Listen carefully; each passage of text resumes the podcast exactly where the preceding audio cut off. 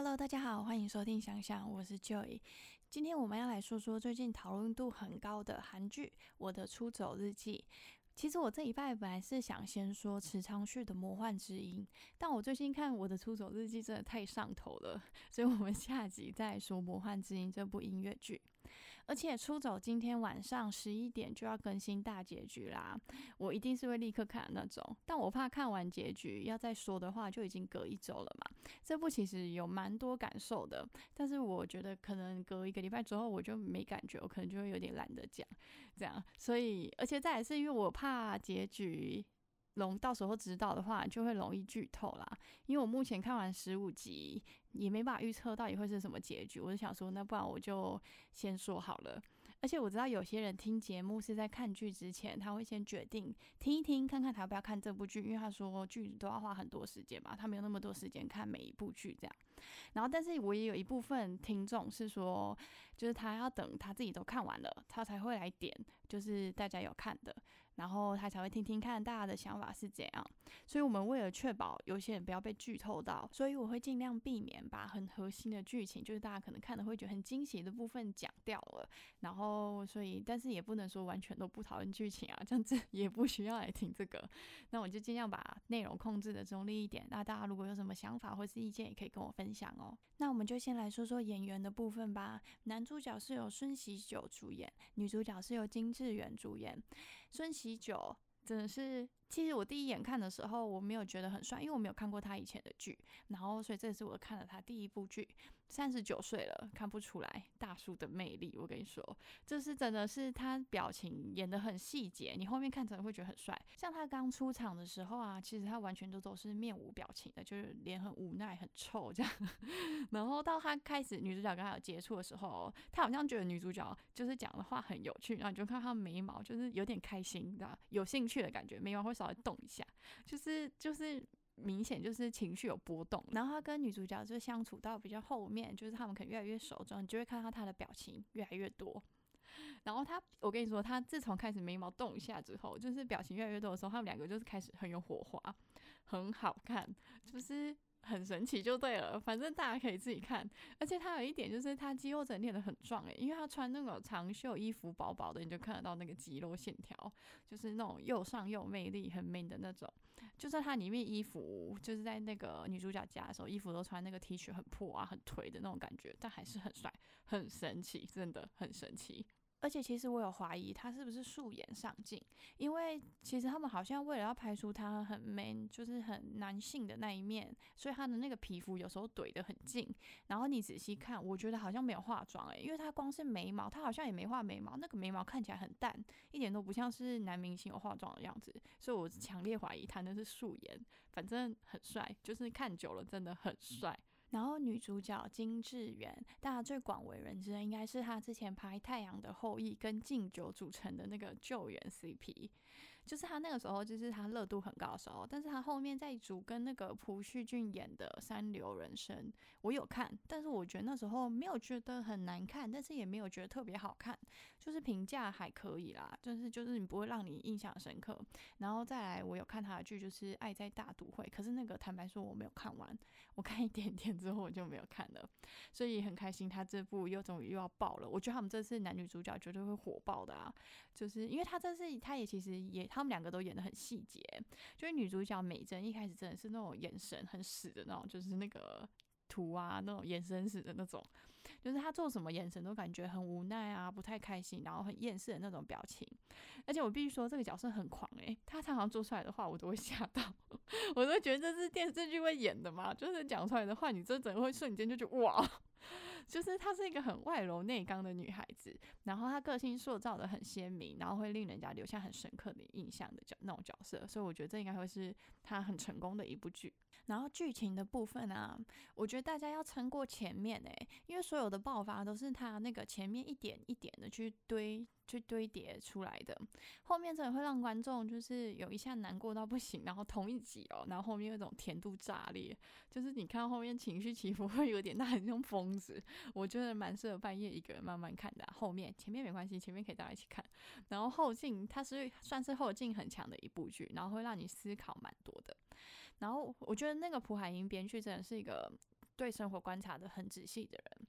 因为他真的写下很多配角的对话，都是那种日常会说的，可是又又很直击人心，就是他把感觉就是把生活中的观察跟感受都要记录下来，他才有办法写出这种剧本，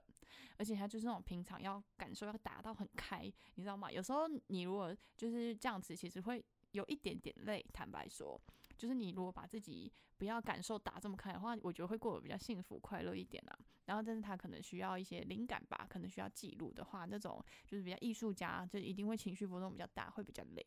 然后男女主角的进度线其实是很慢的，他前面一两集是几乎没有交集的，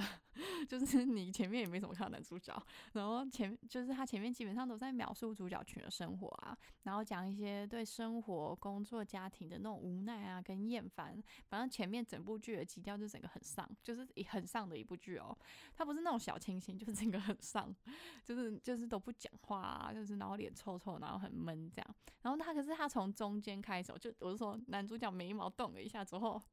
就开始很精彩。这样就是大家会一点一点的改变，而且你看，其实这部男男女主角甜的部分不多，可是我没有觉得很虐，就是他整部很厌世的感觉，他也会一点一点的被解放。然后就是希望最后一集他们能够成功出走啦，希望会是好结局啦。不知道大家有没有听过阿德勒有一句很有名的话，就是幸运的人一生都被童年治愈，不幸的人一生都在治愈童年。我觉得他整部剧里面，大家可以观察一下女主角的家庭。你要说他们家不幸吗？我觉得没有，但是幸福吗？我也觉得也没有。就是他们整个家是比较传统的家，然后他们家人都聚在一起，没错，但是就是不太沟通的那种，很传统的。所以我觉得女主角美珍的性格会是那么的压抑。第一，可能是因为她本来的性格就比较内向；第二，就是家庭。家庭里面如果有很多个小孩，你在家里的排行顺序其实是会对个性有很大的影响。我不知道大家有没有听过这个，因为他们家其实有三个小孩嘛，大姐。然后再来是二哥，然后再才是女主角。然后我也我们家也是属于我个人，我们家也是有四个小孩的。然后我就是那种，就是人家很常在说，研究很常显示，就是最容易被忽视的那个老二。我上面有一个姐姐，下面有两个弟弟。我从小到大确实，我学东西都学特别早。我幼稚园就像是那种简单的例子，好，就是我幼稚园就会自己拿，可能小班、中班而已，我可能就会自己拿椅子垫高去盛饭，然后家事就会做的特别多。就是可能会想要获得父母比较多的关注吧，就是他们叫你做什么，你就会去做啊。你就是希望妈妈，就是因为我爸爸都在工作，比较忙一点，所以就是你就就平常都是跟妈妈相处嘛。而且我是那种幼幼班就被 送去幼稚园的那种，从很小很小的时候，可能不知道几岁的时候就已经在幼稚园的那种。然后就是可能会希望妈妈能夸奖你一下吧。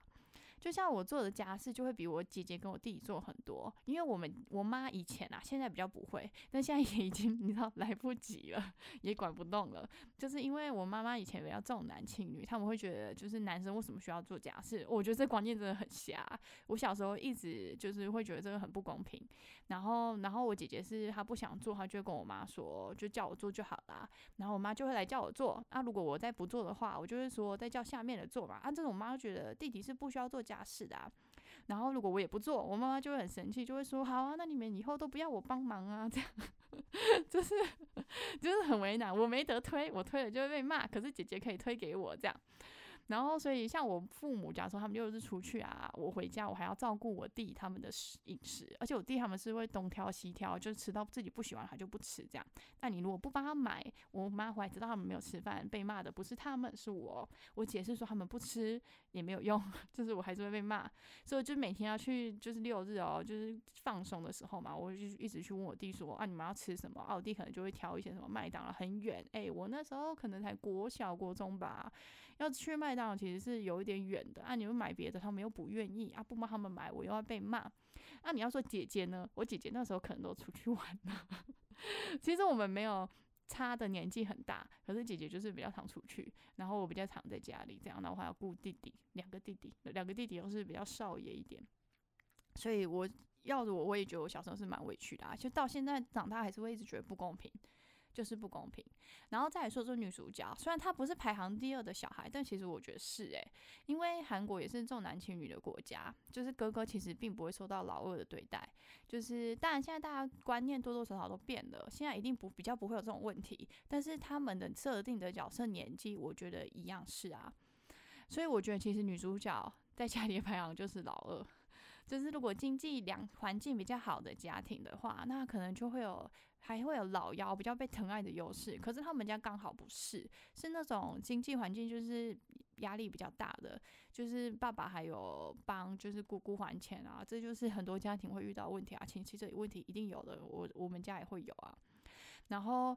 就是像剧情里面演到啊，很多他们的家庭生活，你就会看到在帮忙家里工作的时候，像是他妈妈在做早餐的时候，女主角一定是在旁边帮忙的，因为她就是我说的那个老二的小孩，虽然他不是第二个，但是他中间是哥哥。然后跟父母去田里工作的时候，女主角一定也在，但他哥也会去帮忙。但是他哥哥呢，那个个性就是会一边做一边抱怨。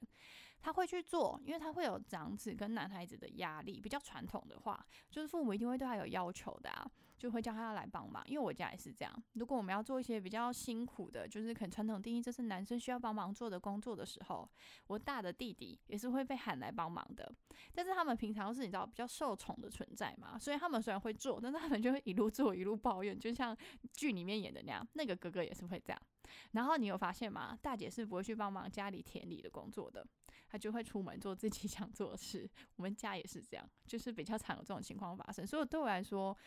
就是我真的觉得家庭方面很写实，而且姐姐出去的话哦，她妈妈也不会说什么，诶。就 是超写实的，就写实到哇，那我有一点蛮惊讶的这样。但是像家里真的姐姐是那种家里真的遇到什么问题，她也大姐不可能不帮忙啊，也会站出来，不会拖后腿，可能就是平常会比较为自己考虑一点。那你要说这样子父母就真的很不公平吗？呃。父母不会不爱自己的小孩啊，不可能，父母一定都是爱自己的小孩的。但是你要觉得他们有可能不偏心吗？我觉得不可能，而且通常偏心都是没有感觉的。因为其实妈他们那个剧里面妈妈戏份的最后一幕也会演到，就是他妈妈到最后的最后一幕，他妈妈有察觉到他忽略女主角了，然后其实他妈是有偷偷哭的，然后其实就是有带出，就是妈妈其实。很伟大，就是妈妈就是哭的话都不会让，就是她难过，其实还不会让小孩知道，其实她是真的很爱小孩，可是可能平常不会表达出来，这样，我觉得剧有拍出来，然后其实她妈妈到最后一刻的时候，也有发现她好像忽略了她的小女儿，这样。就是我觉得这部其实传达了很多东西，不是不止只有家庭，有太多还有很多配角啊。我觉得就是每个人都有每个人，就是角色拍的真的超写实的，就是会有点说不完啊。反正我觉得很厉害，大家可以自己去看一下。然后其实里面还有一段让我印象超深刻的，就是女主角的妈妈，就是在男主角看到女主角小时候的照片的时候，她有跟男主角介绍了一下，就是说女主角小时候美珍，她小时候都会去帮爸爸的忙，然后爸爸是那种很传统，不太会沟通，然后也不太会夸奖小孩的人，但是他唯一会夸奖的就是美珍，然后他爸爸会夸奖说他抽屉做的很好，因为他们家是要去种植农作物，然后平也要去做系统柜的。然后他放学的时候说，美珍放学回家的时候，他不会先出去玩，也不会先写作业，他反而是会先去帮他爸爸的忙，先去做抽屉。然后他妈妈给出来的评价是，美珍很喜欢做柜子，他对做柜子很有兴趣，所以他才会做的这么好。他拍了这一幕，但其实。我真的不觉得是他妈妈说的那样，我个人认为不是，因为女主角虽然安静不太说话，但是她其实是一个很贴心的小孩，就是她就是小时候会去主动帮忙，不会像哥哥姐姐跑出去玩。第一的原因是因为她知道爸爸妈妈很辛苦，然后第二个是大概是做希望努力的做得好，一定是希望能受到父母的表扬多一点啊，就希望能够多一点关注吧，我觉得。可是你知道，其实从小就帮忙的小孩，真的不会受到太多关注。就是做久了，家人就会觉得这是你理所当然应该要做的啊。就是你知道，像像妈妈一样啊，妈妈在你身边，妈妈帮你做了很多事，大部分人都会觉得那是理所当然的，不会感受到他们有多辛苦。然后所以这时候假如说美珍不愿意做了，他就会他就算是会爆发，那他就会变成一个叛逆的小孩。但是美珍是没有爆发的那种，因为他的性格就是那种很安静、很内向，然后比较忍让的那种个性。然后，但是其实你能感受到，其实他整部剧就是很很无奈，因为他如果不愿意帮忙的话，你会看到父母很辛苦啊，然后母亲会抱怨说他一辈子都贡献给小孩啦。之类的那种话，你知道吗？就是虽然他已经是做最多的，但是通常这种小孩也是会收到最多抱父母抱怨的小孩，因为他一定是最常陪在父母身边的那种小孩啊。然后你要说他真的心里能接受吗？我是觉得正常人都很难吧。就是谁不希望自己被爱被宠着，所以他才会就是刚开始的时候，你就会看去拍他那些镜头啊，你就会觉得他显得很厌世，然后一种觉得活着很累啊，他生活没有什么好期待的那种感觉。所以，当他对男主角说出“你崇拜我吧，让我的心被填满”，光是爱情还不够，崇拜我吧。虽然很震撼，但是我觉得这句话可以理解，因为对他来说就是这样，他需要一个人崇拜他，让他的心被填满。所以我一直觉得他们两个的感情是相互的救赎。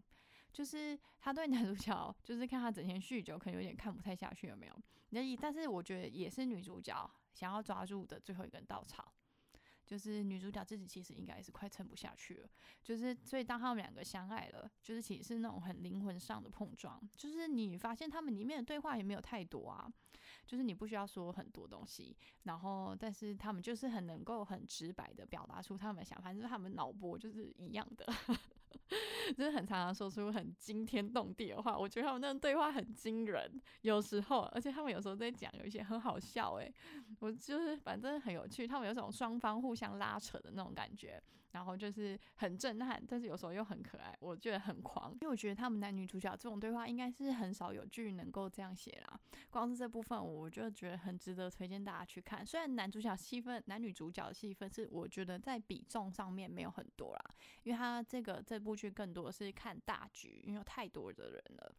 然后我觉得他把这部剧真的会把很多人跟人相处之间拍得很写实，就是他们人坐在一起聊天的那种尴尬感啊。有时候真的是尴尬到时候透出荧幕了，好吗？我在旁边看，我在那边看，我都觉得好尴尬哦。而且我也很喜欢第十五集里面美珍跟男主角具子敬说的话，他就说：“试着让自己每天开心五分钟，这是他撑下来的生存之道。”我觉得这是美珍就是走到很后面，她努力尝试改变的象征呢。就是她从一开始很厌世，然后跟人群格格不入，到试着去理解自己，并且给自己一些活着开心的理由。然后她也后面她有多了一个还不错的同事朋友。她虽然不会像很外向的人一样，就是可以跟大家聊天啊那些的，所以我觉得是真的已经改变了。他真的有改变，就是每个人适合的生活方式其实都不太一样。我觉得不见得要去勉强自己跟别人一样，所以我觉得这已经是美珍就是成长的一种很明显的象征，很棒啊！我觉得是很蛮感动的，就是希望男主角 也可以跟美珍一样，就是走出那个悲观，就是不要再酗酒了。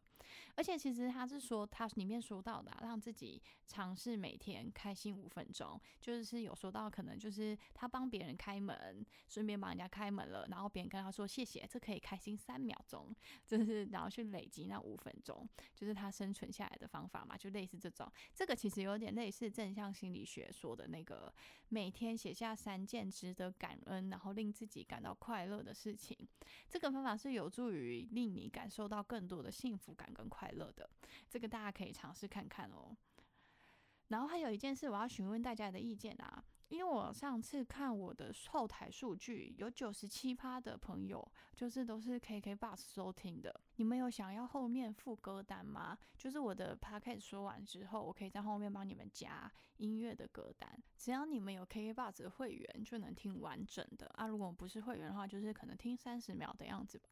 就是，但是如果需要这样，我需要换一个 hosting，是能加歌单，跟他们有合作的。所以我不知道大家有没有需要啦。就是如果你们有需要，你们可能就我有 IG 在那个介绍的地方，或是有 email，你们可以通知我一下，就跟我说想要这样，我就懂了。那我就可以换 hosting，换成有加歌单给你们的。不然你们没有人讲，我就当做不需要，因为换那个也是有点麻烦。